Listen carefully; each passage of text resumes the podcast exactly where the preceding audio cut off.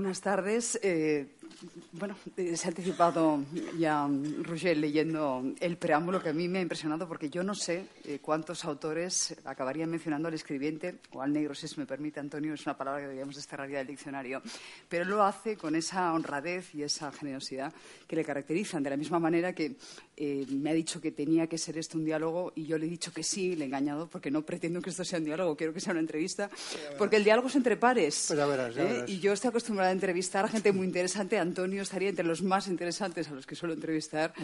Y entonces me parece un desperdicio que yo hable cuando puedo estar haciéndole preguntas y escuchando sus reflexiones. Pero bueno, vamos a intentarlo. Dicho esto, seguro que la editorial te dijo, Antonio, no hace falta. No hace falta que hagas constar cómo se ha, eh, de alguna manera, escrito este libro. Confiésalo. Vamos a ver.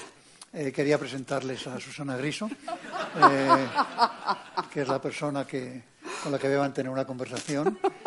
Ella me hará preguntas, yo haré preguntas y hablaremos de todo el tema. Susana Griso es una persona muy especial. Aparte que lleva en televisión pues una gran parte de su vida, en el último periodo del Café con Susana ha entrevistado a 500 personas, es decir, eh, prácticamente a todo el establishment español, en todos los sentidos conoce exactamente cómo piensa este país. Y cuando se habla con ella uno se da cuenta de que aprendido mucho de ese tipo de, discusiones y de características. Es una persona que tiene ideas muy claras y muy concretas sobre los temas democráticos y sobre los temas económicos y sobre los temas políticos. Prepara las entrevistas de una manera realmente seria, realmente seria. No digo que no lo hagan todo el mundo en general en el mundo de la televisión, pero yo nunca he visto a una persona que prepare una entrevista con tanto cuidado. El otro día me hablaste, por ejemplo, del tema de que del tema de las pensiones y tenías un fajo de libros y de material. Para es que tocaba entrevistar al secretario de Estado, Octavio Granado, y claro, evidentemente, una tiene que hacer un máster de un día para otro, porque es uno de los señores que más sabe de pensiones, ¿no? filósofo de las pensiones le llaman, y claro, el día que quedé a comer con, Antonio y saqué todo el fajo que llevaba para estudiar. Me han llamado hoy tres personas para decirme que sentían no venir y me han añadido que sentían sobre todo porque tenían interés en conocer a Susana Griso, cosa que yo comprendo perfectísimamente y que, y que además les interesaba mucho tu personaje, pero yo lo digo públicamente. Y luego quiero decir públicamente una cosa. Sin Antonio García Maldonado este libro no existiría. Es tan simple como eso. Es decir, ¿para qué darle más vueltas? Sin él este libro no existiría. Cuando hablando del tema, yo dije, bueno, muy bien, pues nada, estupendo. Yo en efecto le entregué pues todo el material que yo tenía enorme y de pronto eh, él me hizo un monstruo inicial del libro, pero sin ese monstruo el libro no existiría. Y además aportó su conocimiento y su calidad cultural.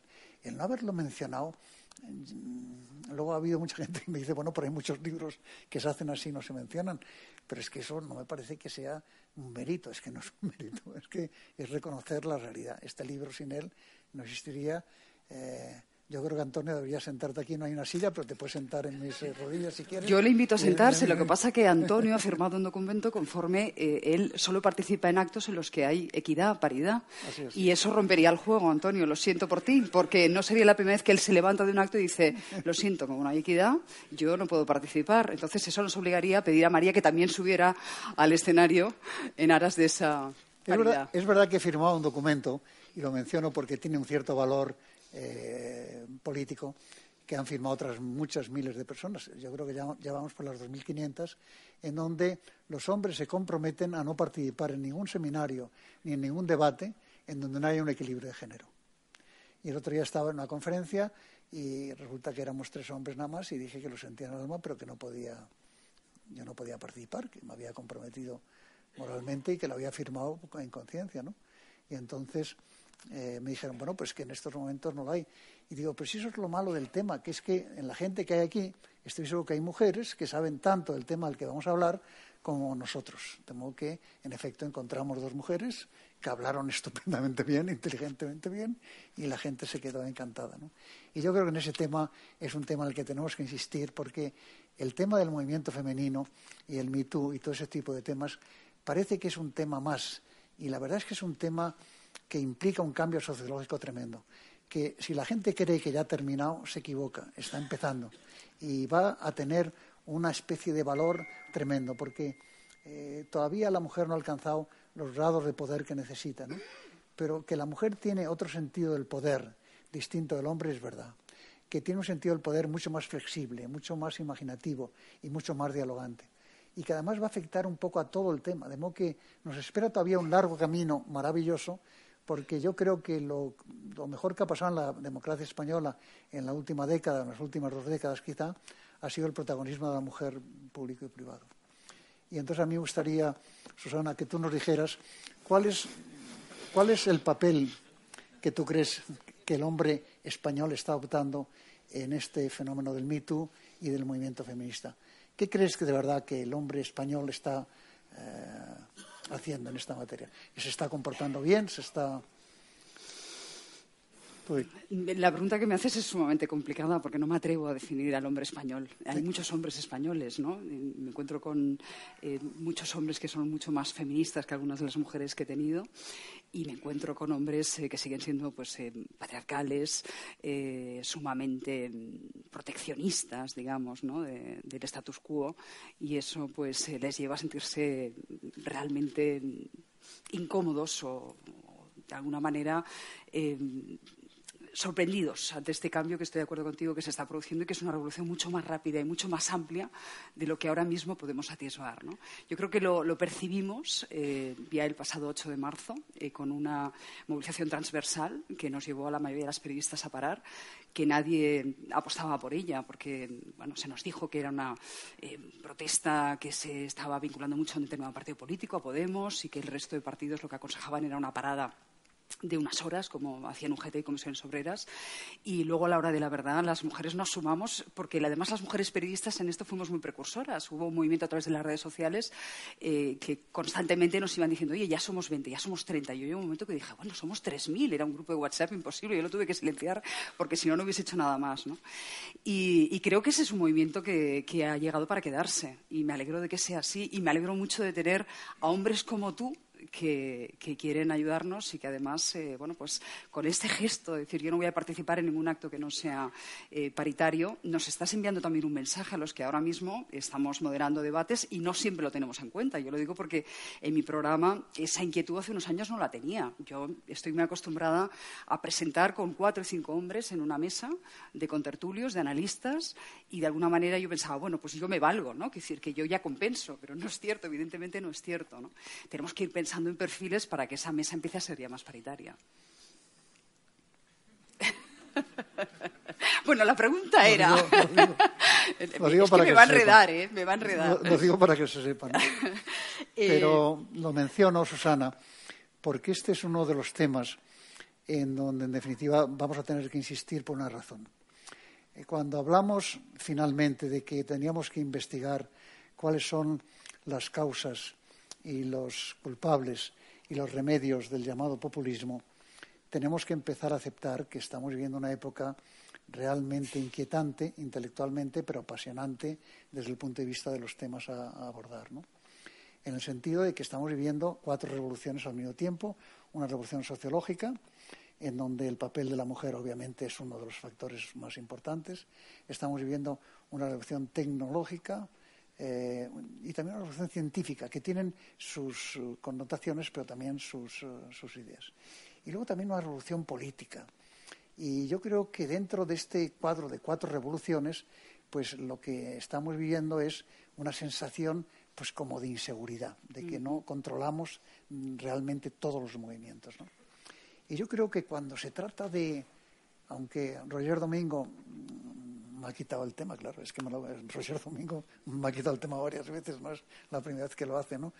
Eh, lo importante de este tema es descubrir su importancia. Primero, el populismo ha devorado el mundo occidental.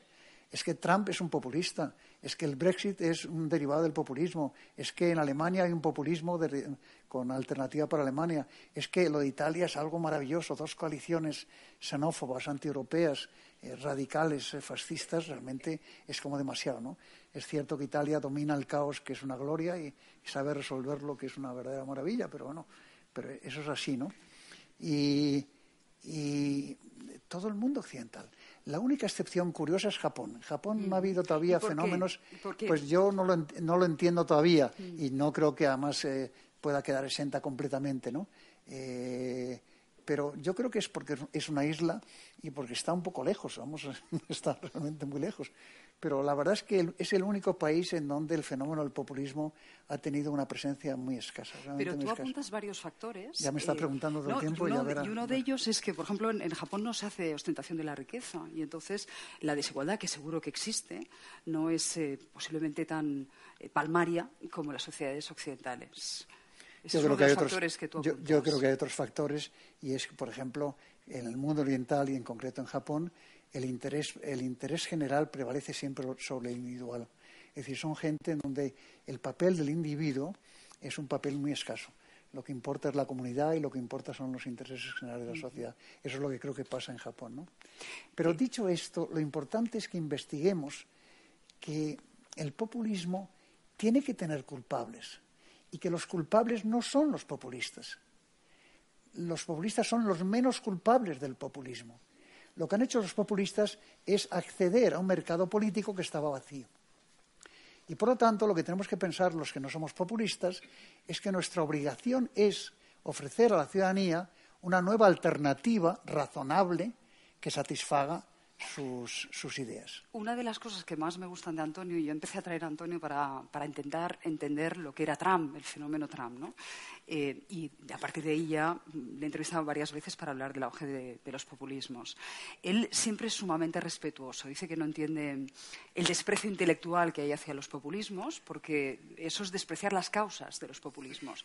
Y esas eh, causas, ese malestar social, eh, está aquí eh, y va a seguir, porque a pesar de la recuperación económica ha perdurado y estamos viendo cómo bueno, va tiñendo distintos países de, color. Y, bueno, pues eh, de alguna manera tú crees que hay un denominador común entre lo que hemos vivido con Trump, lo que hemos vivido con el Brexit, no sé si también con el Catalexit. ¿Tú qué opinas de Trump? Yo me he pasado mucho tiempo eh, convencida de que era imposible que Trump fuese elegido presidente. Eh, reconozco que como, como periodista. Aunque aquí hay bastante gente que dirá, yo ya dije que iba a ganar Trump, lo digo para que lo sepas. ¿eh? Eh, yo, no sé si dicen la verdad o no, pero digo que, que la hay, no tiene duda. Yo creo que, a ver, como periodista, yo me pongo en la piel de mis compañeros de la CNN o de cualquier medio norteamericano, ¿no? Fox News. Em, claro, tú ponías un atril vacío y decías, Trump va, a pronunciar una conferencia en diez minutos y la gente se enganchaba porque decía, ¿saber qué barbaridad va a decir este señor? Y eso ya, eh, bueno, pues de alguna manera hacía que los índices de audiencia aumentasen, ¿no? Tú ponías un atril vacío y esperabas que Hillary Clinton compareciese y decías, pues discurso del sistema, ¿no? ¿Qué, interés puede tener, ¿no? Es que es de consigna, es de manual, ¿no?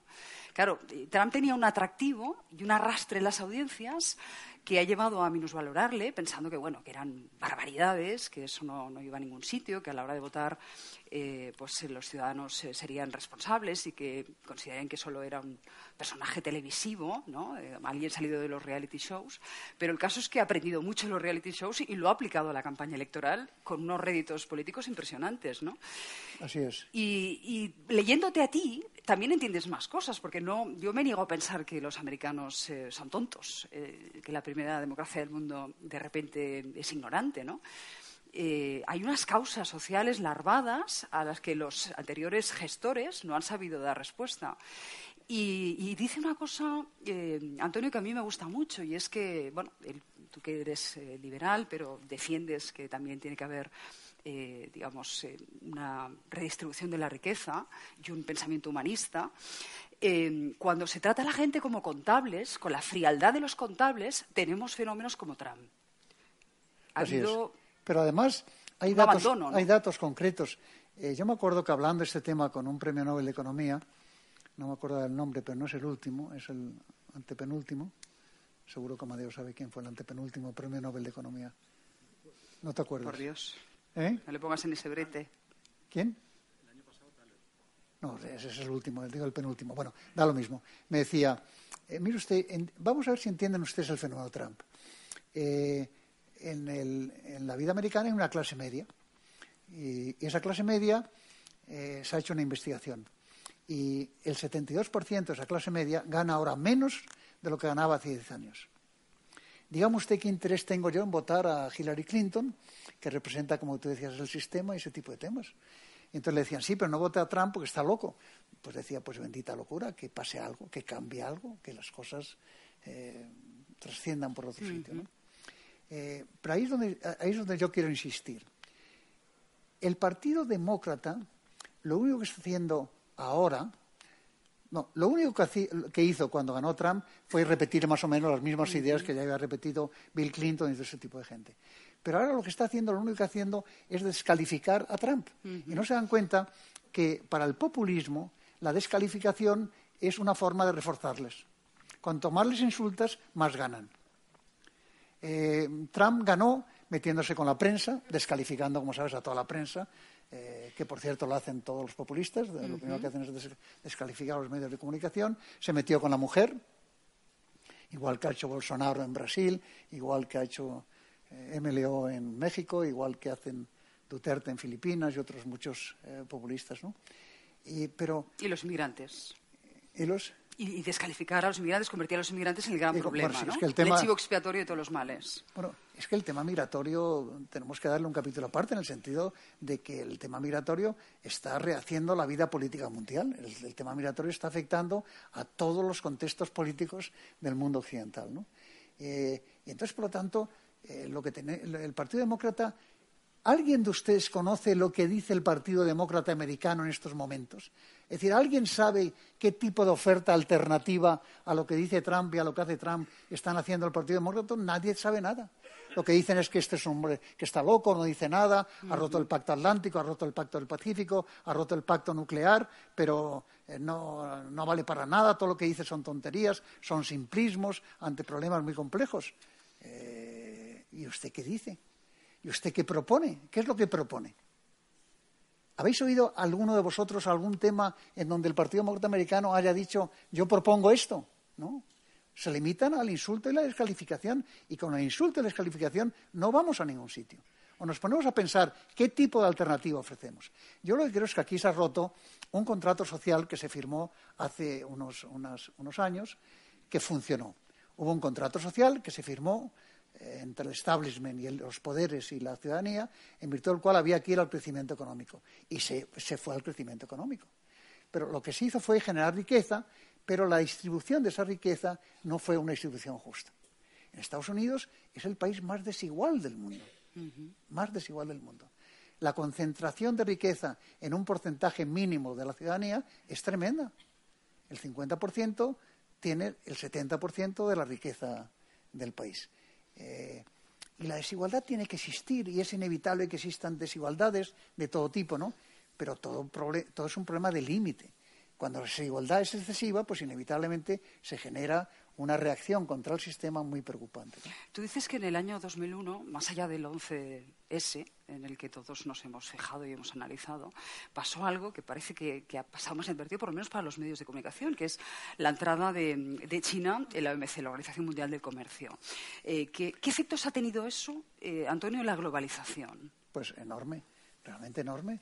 Y eso ha permitido realmente eh, ha sido un favor maravilloso para el mundo occidental, pero ha sido todavía un favor mucho más importante para China, que ha logrado reducir los márgenes de pobreza que había en China de una manera espectacular, ha promovido una salida al campesinado chino hacia el mundo urbano, con lo cual se ha, favorecido una modernización global de la, sociedad y por lo tanto eso ha sido buenísimo, ¿no? Eso ha sido estupendo. Igual, por cierto, que es un tema que logré que Antonio García Maldonado me aceptara antes de cerrarlo, que era el pacto entre el Vaticano y China. Que, China haya aceptado firmar un pacto con el Vaticano en virtud del cual se regula la elección de obispos en China, a mí me parece que es una cosa absolutamente maravillosa, ¿no? Eh, que solamente puede hacer un papa como por el Papa Francisco realmente. Es algo maravilloso lo que se está produciendo, ¿no? Y yo creo que eso es ahí, en ese tipo de temas es donde tenemos que empezar a concentrarnos para defender el modelo liberal y el modelo económico. Eh, digo, el modelo democrático y el modelo económico. Y ambos están en cuestión. Es decir, lo que está pasando con el modelo democrático, eh, hoy mismo he leído ya varias entrevistas en las que ya todo el mundo empieza a decir que el modelo democrático está en cuestión, está auténticamente en cuestión, y que, por ejemplo, los jóvenes ya empiezan a aceptar que no es necesariamente el sistema democrático el mejor modelo político, que pueden existir otras fórmulas. Están viendo el fenómeno chino, en virtud del cual China ha mejorado los niveles económicos, ha reducido la desigualdad, se ha convertido en una potencia auténticamente tecnológica. El otro día en un debate estaba una representante, una alta representante del MIT diciendo que el problema está no solamente en el tema económico, que es que China está concentrando toda su obsesión en ser una sociedad digital avanzada y que está ya equiparándose con Estados Unidos, pero vamos, de una manera absoluta. Eh, ¿Acabará siendo la primera potencia mundial China? ¿Cuánto tiempo le das? ¿Tú qué piensas? Bueno, yo me fío de lo que tú dices. y, crees que va a haber un reparto de, papeles, será potencia económica, pero que los, eh, digamos, valores eh, seguirán en el mundo anglosajón, ¿no? En Occidente y particularmente en Estados Unidos. Sí, con eso, con eso nos quedamos tranquilos, pero yo creo que vamos a tener que repensarlo un poco, ¿no? vamos a ver. China tiene. Estamos viviendo un mundo en donde el mundo occidental el mundo occidental democrático está teniendo graves problemas. Hablaremos de Europa y de la situación de Europa, que es, que es inquietante. Eh, y sin embargo, en países como Rusia y en países como China, pues ha consolidado la concentración de un poder eh, dictatorial, un poder autárquico muy fuerte en una sola persona. Xi Jinping y el amigo Putin van a estar allí todo el tiempo que les dé la gana, porque no hay quienes cuestionen ni que los debatan. Y mientras tanto, en el mundo occidental estamos viviendo un modelo democrático pues eh, realmente confuso, ¿no? Eh, pero ya hay mucha gente que empieza a pensar, oiga, ¿y si en China el modelo no democrático funciona? ¿Eh? Que, el espejo chino nos sirva de referencia es para cortarnos las venas, ¿no? ¿Eso es a lo que tenemos que aspirar, al modelo chino? No, no, ciertamente no. no podemos aspirar al modelo chino, pero tenemos que respetar que el modelo chino está poniendo en cuestión la idea de que los sistemas democráticos liberales son los que generan más riqueza y la reparten mejor. Eh, a lo mejor eso no es así. Y hay muchos jóvenes que dicen eso, que mire usted, el modelo chino pues es un modelo tan aceptable como puede ser el modelo democrático. Y todo eso se debe, en mi opinión, a que las democracias occidentales, el sistema político no está funcionando bien. Es decir, estamos viviendo una época en donde el estamento político no está cumpliendo su misión.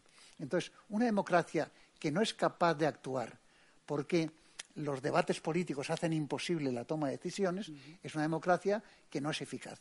Entonces, frente a lo que no es eficaz en un mundo tan pragmático como esto, inevitablemente la gente dice, pues a lo mejor es que este no es el sistema mejor o no es necesariamente el sistema mejor. De hecho, eh, bueno, tú incluso dices que durante una época se fabuló con la posibilidad de que desapareciesen los partidos políticos y que pudiésemos eh, votar a nuestro alcalde o las decisiones eh, de un gobierno vía telemática, ¿no? ¿Ese futuro lo ves probable? Pues yo lo que dije es que la democracia cambiará el día en que haya un voto electrónico eficaz. De hecho, en Cataluña ya se, han propuesto que haya un voto electrónico para las próximas elecciones. El tema del voto electrónico es un tema complicadísimo desde el punto de vista tecnológico, pero, y por eso no se ha puesto en marcha. Pero, ¿qué duda tiene que si se pudiera votar electrónicamente, eh, la calidad democrática sería mucho mejor? Es que en Estados Unidos nunca se llega a un número de votantes superior al 50% y muchas veces se ha bajado hasta un 36% para elegir a los americanos. ¿Por qué? Porque para votar en Estados Unidos eh, todo el mundo tiene que registrarse. Para la gente acomodada y todo ese tipo de temas, pues lo hace muy bien. Pero, por ejemplo, las etnias, los negros, pues no, les apetece eso de registrarse. Y vota muy poca gente. El día que se pueda votar electrónicamente, la democracia se va a reforzar y se va a empoderar de una manera maravillosa. Ahora, lo que pasa es que yo he hablado con muchos expertos en el voto electrónico y todos te dicen que decirlo es muy fácil, pero luego asegurar y garantizar que el voto electrónico responda a la realidad, es decir, por ejemplo, ¿cómo yo sé que en una misma casa no hay una persona que domina el voto de todas las personas que están en esa misma casa? Es decir, ¿cómo identificamos a cada persona de una manera eh, exacta? ¿no? Entonces hay una serie de problemas tremendos, ¿no? Pero que, el, voto electrónico mejoraría la, calidad democrática, eso no tiene duda.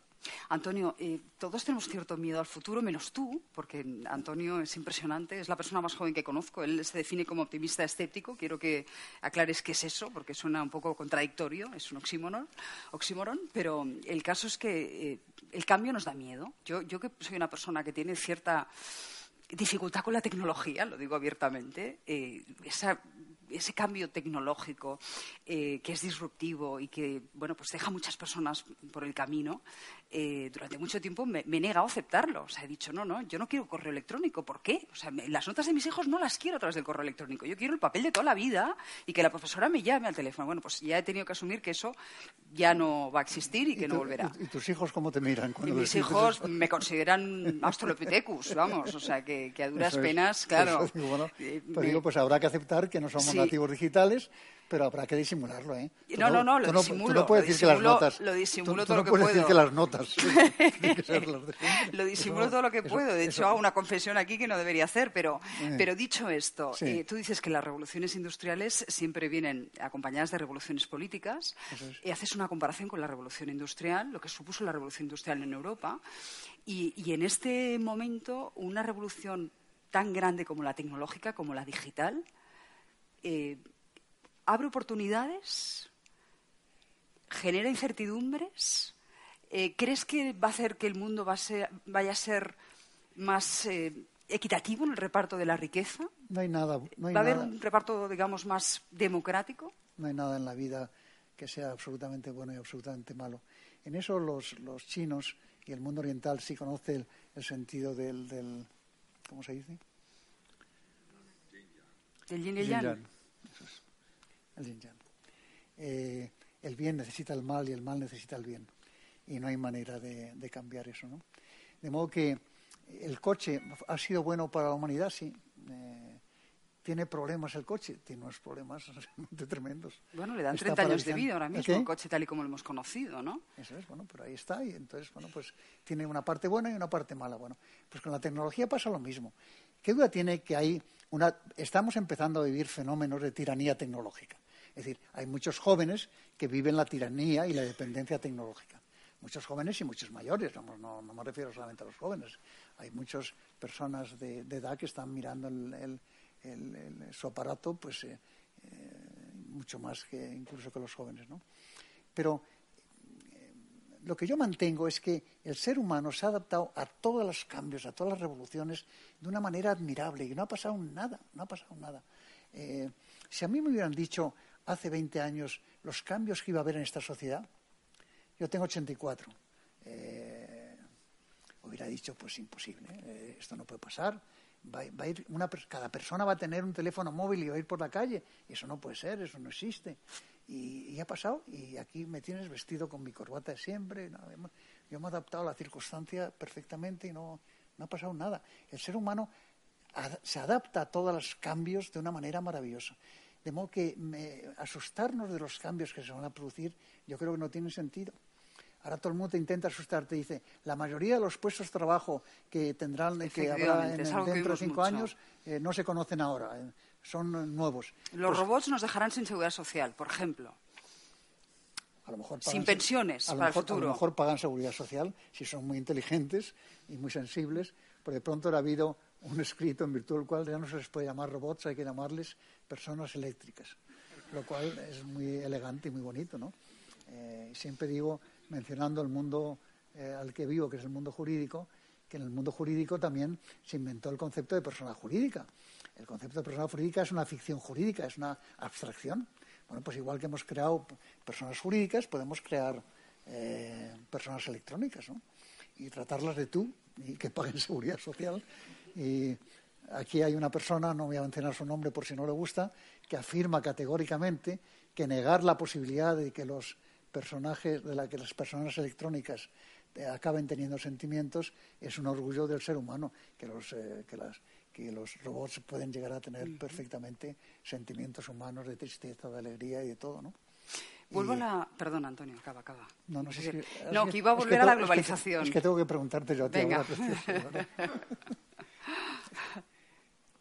es que en todo este tipo de temas, eh, a mí tu punto de vista siempre me ha interesado, porque tú has hablado con muchísima gente este tema y por lo tanto sabes perfectamente el cambio tecnológico. Tú dices, bueno, yo no, yo no sé, no, no, pero sí sabes lo que está pasando, ¿no? A ti todo este tipo de cambios, eh, ¿tú crees que nos pueden llevar a una situación realmente caótica y a una situación muy difícil en virtud de la cual pues tengamos incluso riesgos de confrontaciones o riesgos de problemas? yo soy bastante optimista como tú. Eh, y es verdad que más que el cambio, lo que creo que nos deja a veces un poco sorprendidos es la rapidez de los cambios, la celeridad con la que se están produciendo los cambios. ¿no?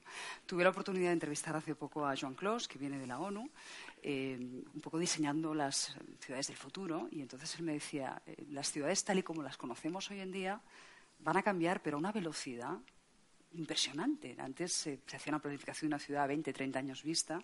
Esto ya no sirve, ahora es a 5 años vista lo de Madrid Central, ¿no? que nos tiene a todos muy preocupados, es dentro de 15 días. Bueno, pues, pues posiblemente es un fenómeno que va a generar muchísimos problemas, pues nos ha hecho un estudio de impacto y, estamos todos un poco eh, ahora mismo expectantes de lo, que, de lo que pase, pero es la tendencia general. ¿no? Me decía Joan Clos, em, los eh, patines, ¿no? Dice, los patines eh, van a ser un medio de desplazamiento muy habitual en las grandes ciudades que estarán cerrados a los coches y vamos a tener que buscar vehículos alternativos. ¿no?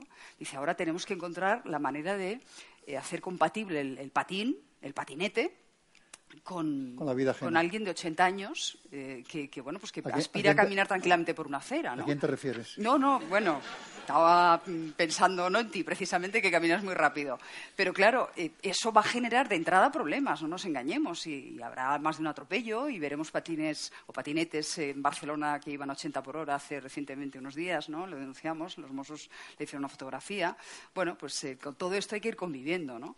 El, hecho de que se cierren las ciudades al tráfico o el hecho que en 30 años nos digan que efectivamente se van a acabar los coches eh, diésel, de gasolina e híbridos.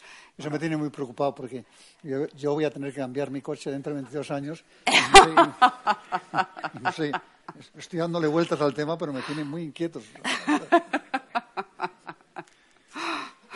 Vamos a ir, si no te importa, al tema del migratorio, porque me he dedicado a ese tema mucho tiempo y me parece que es un tema en el cual la sensibilidad de la de la ciudadanía española eh, tiene que ser mucho más alerta.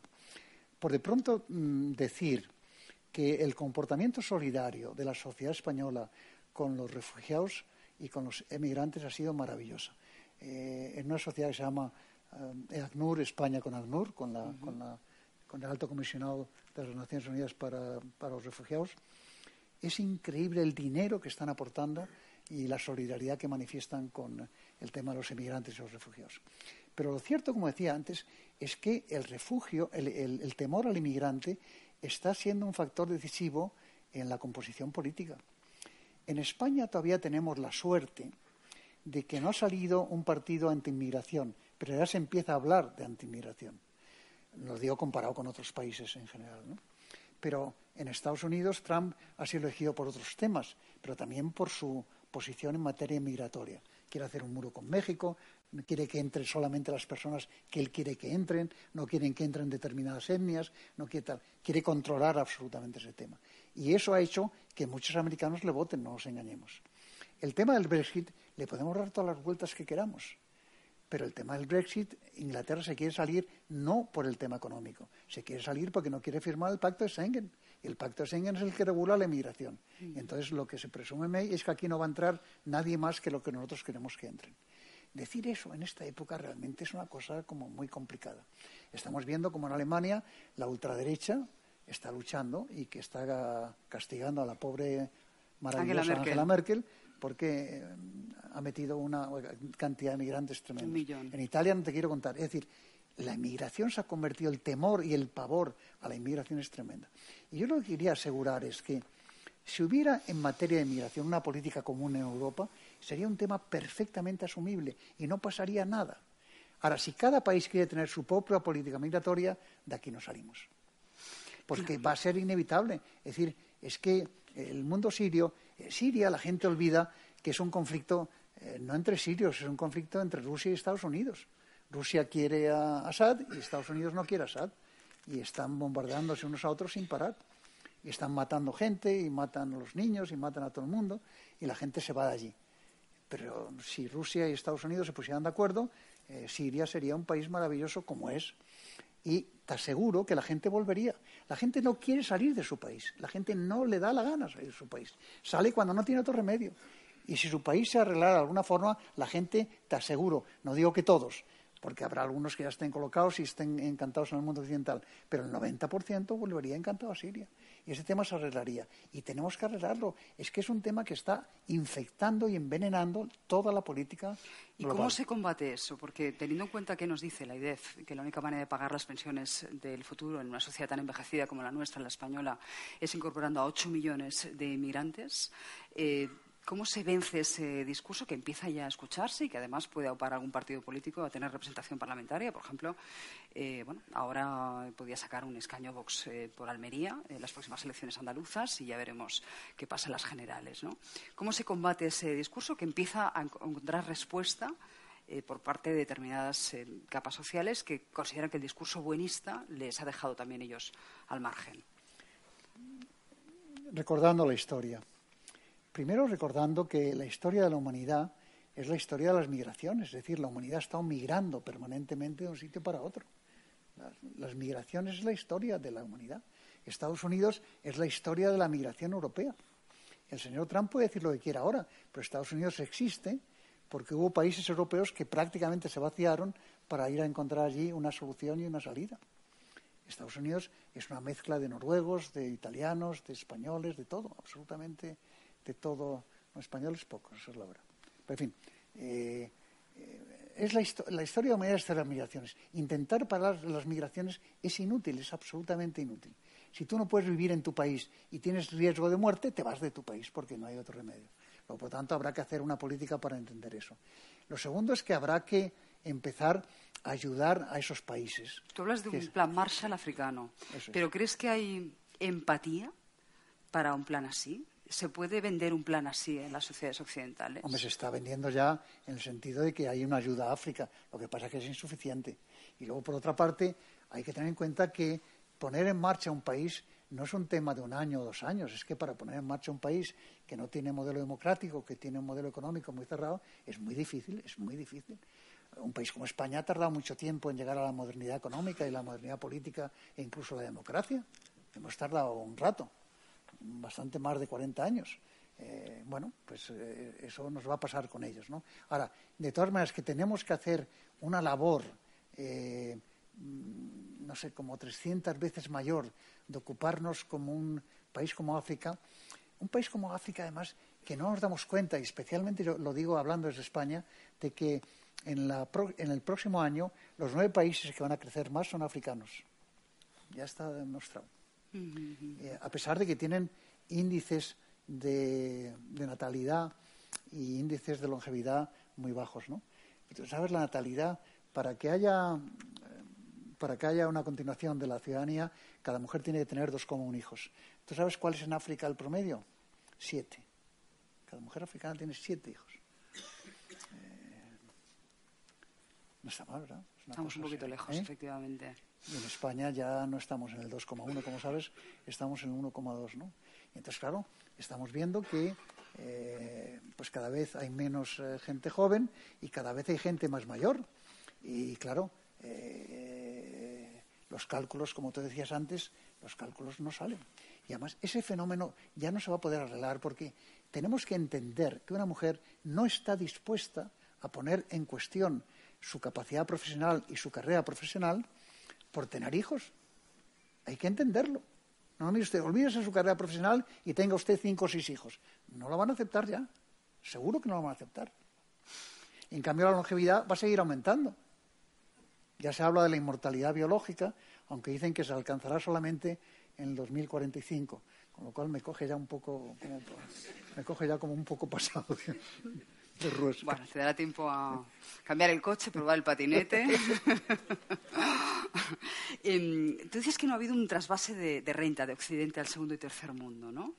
Ha habido, pero muy, muy pequeño. Tiene que haber más, tiene que haber un trasvase más inteligente, tenemos que enviar allí mucho más inteligencia eh, económica y política y social, tenemos que enviar allí mucha más gente y a mí me encantaría de verdad que hubiera por parte de los jóvenes españoles, igual que están haciendo una, una, contribución económica admirable, a mí me gustaría que la gente joven española se dedicara a conocer bien esos países y a intentar ayudar a esos países. Lo pueden hacer y lo deben hacer.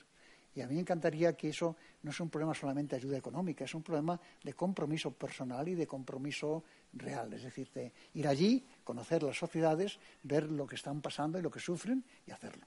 Es que todo esto yo creo que empieza por la empatía, Antonio, y la tendencia que tenemos los medios, y aquí hago autocrítica, en tono mea culpa, es a cosificar a los inmigrantes. Hablamos de ellos siempre como números, pero raramente contamos sus historias, les ponemos nombre. Eh, seguimos sus andaduras. Lo estamos viendo ahora, por ejemplo, con los chavales no tutelados o tutelados, los menas, ¿no? Ya el nombre es feo por sí. Es tremendo. Yo estuve, y voy de vez en cuando a Melilla a, ver cuál es la situación de la barrera y de la valla esa. Y estuve en la entrevista de una chica joven, encantadora, que contaba su historia. Venía de Siria, eh, escapando del tema y había tenido que hacer autostop y toda una serie de temas. Me contaba un poco toda la historia. La habían violado, decía ella, unas seis o siete veces porque a veces para encontrar un trabajo pues tenías que dejarte violar. Y allí estaba y estaba, ya había cruzado la valla y estaba con el sueño de ir a Alemania. ¿no? Eh, claro, cuando te das cuenta de ese tipo de vidas, te das cuenta de que no tenemos que hacer nada contra ellos y que además es que no podemos hacer nada contra ellos. Es que la fuerza moral que tienen, la capacidad para aguantar el sacrificio, eh, es tal que es que no hay manera, no hay absolutamente ninguna manera de pararlo. Tú puedes poner una valla de tres metros, subirla a cinco, subirla a quince, subirla a veinte. No vamos a hacer absolutamente nada. Tenemos que repensar el tema de una manera tremenda. Y eso implica una ayuda económica, por eso a los países, una, una, aceptación de un número de migrantes. España no puede aceptar de pronto 8 millones de migrantes. No podemos aceptar 8 millones de migrantes. Generaríamos aquí un, un colapso social realmente tremendo. Pero que podemos aceptar muchos más migrantes, no tiene duda. Y además, se ha demostrado ya inequívocamente que todas las historias de migración han sido positivas para el país que las recibe, todas. Por lo tanto, no podemos tener miedo. Son gente que trabaja, que está dispuesta a hacer todo tipo de sacrificios, todo tipo de lucha. No, no, no, Pero hay que hacer un esfuerzo para, para, la integración y esos son recursos económicos, ¿no? Sí, sí, claro. Eh, volviendo al, tema de los, de los menas, hay que enseñarles eh, un oficio, el idioma. ¿Tú crees que esa inversión se está haciendo? Porque lo que vemos es que cuando cumplen los 18 años, en el caso de que estén tutelados, se quedan en la calle, en el caso de que estén tutelados. Eso es pues tendremos que aprender que si no hay políticas de integración vamos a tener problemas de convivencia social. Es tan simple como eso. ¿No quiere usted tener políticas de integración pues son muy caras? Pues tendrá que pagarlo en forma de inseguridad social y de compromisos y de, situaciones de, de involución democrática muy seria. Eso es.